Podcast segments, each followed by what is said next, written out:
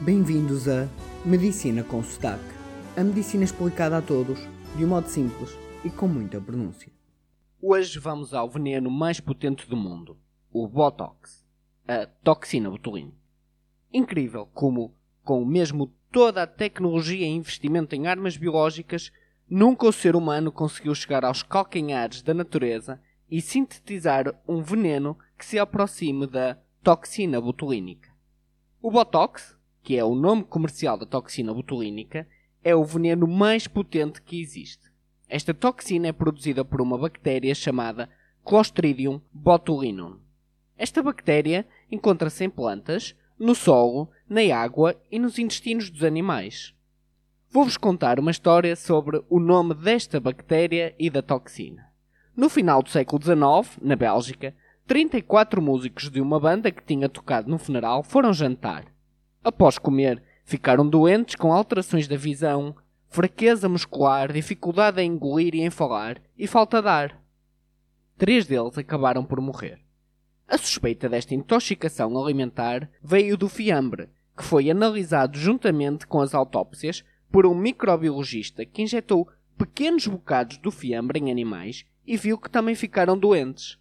Usando o microscópio, conseguiu identificar a bactéria presente no fiambre e que deu origem à doença e chamou-a de Botulinum, que vem do latim botulus, que significa salsicha.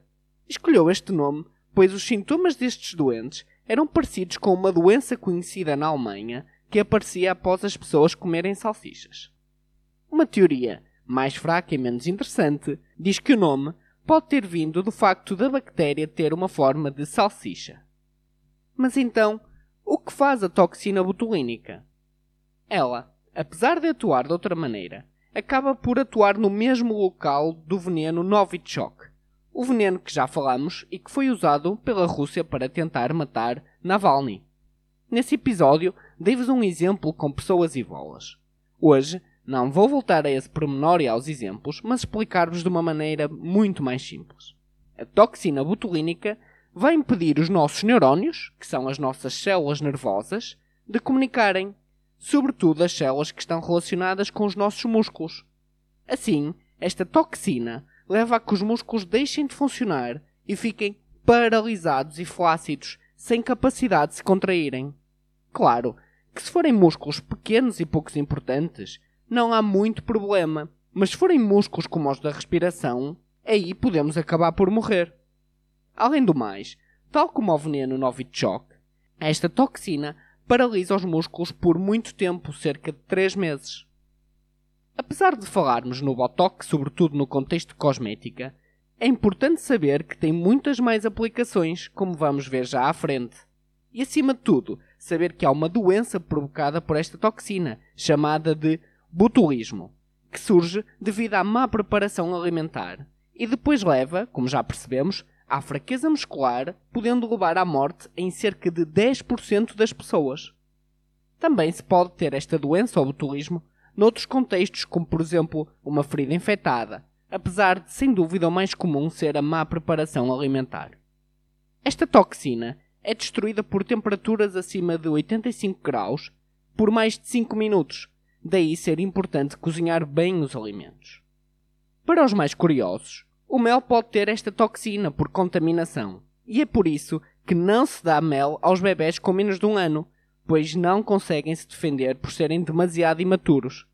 Assim, havia um costume de se colocar mel na chupeta que tem sido abandonado devido a este facto. Mas quão potente é este veneno? É tão potente que bastam 0.00007 miligramas, ou seja, 0.0000007 gramas para matar uma pessoa sendo que um único grão de açúcar pesa meia grama, quer dizer que um grão de açúcar chegaria para matar 7 mil pessoas. Mas vamos agora à utilização do Botox. Ele é tão usado e em tanta coisa que foi apelidado de veneno mágico. Utiliza-se através de uma injeção pela pele, normalmente até perto do músculo que queremos paralisar.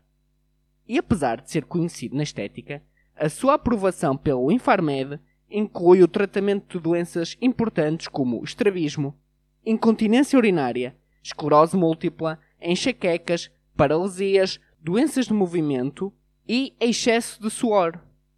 Na cosmética, tem sido usado e abusado, administrado por médicos, enfermeiros, cabeleireiros, massagistas e tudo mais, e em todos os lugares do corpo imagináveis, desde a face aos glúteos. Mas como nós somos a ciência, digo-vos que em Portugal o Botox só pode ser administrado por médicos, mais ninguém. Assim, não só a administração por não médicos é ilegal, como também levanta dúvidas sobre como obter um medicamento, muitas vezes recorrendo ao mercado negro, com dúvidas enormes sobre a veracidade e qualidade do Botox utilizado. Mas as indicações do Botox na estética são apenas para as rugas na região superior da face. Mais nada. O modo dele funcionar nas rugas e em tudo mais é que ele vai bloquear e inativar os músculos que se contraem quando nós fazemos expressões, como quando nos rimos ou ficamos admirados.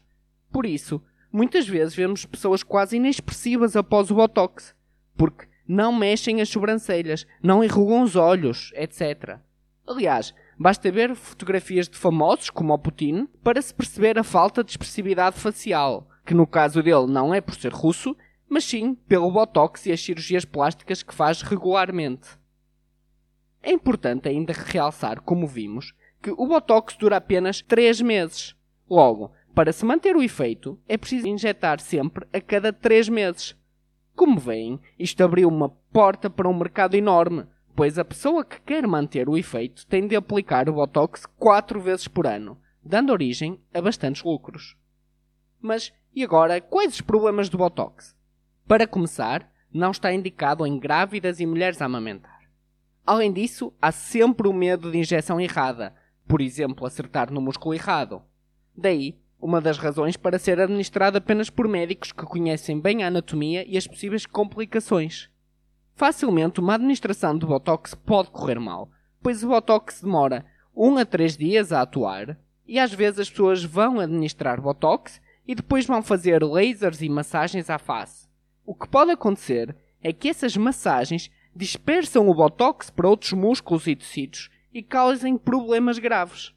Além disso, as massagens levam a que a zona massajada fique mais quente e tenha mais sangue, e pode fazer com que o botox seja absorvido para o sangue, o que seria muito mau e grave.